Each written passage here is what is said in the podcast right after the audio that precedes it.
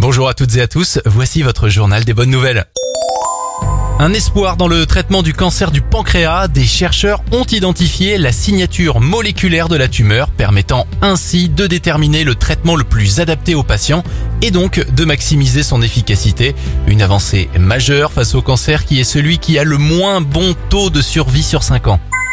Jouer à des jeux vidéo serait un remède contre la morosité. Après le deuxième confinement et les chiffres à la hausse de la pandémie, des psychologues ont ciblé quelques jeux pour relâcher la pression et surtout vous détendre au maximum. Ces jeux sont Animal Crossing, Minecraft et les Sims. Alors si vous n'avez pas trop le moral en ce moment, vous savez ce qu'il vous reste à faire.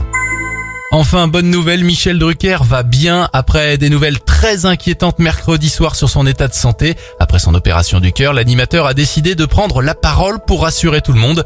Il a déclaré au magazine Télé Loisirs qu'il allait de mieux en mieux et qu'il serait de retour dans quelques mois avec un cœur tout neuf et en pleine forme, tant mieux. C'était le journal des bonnes nouvelles. Il est disponible en replay maintenant sur notre site internet et notre nouvelle application Radioscoop.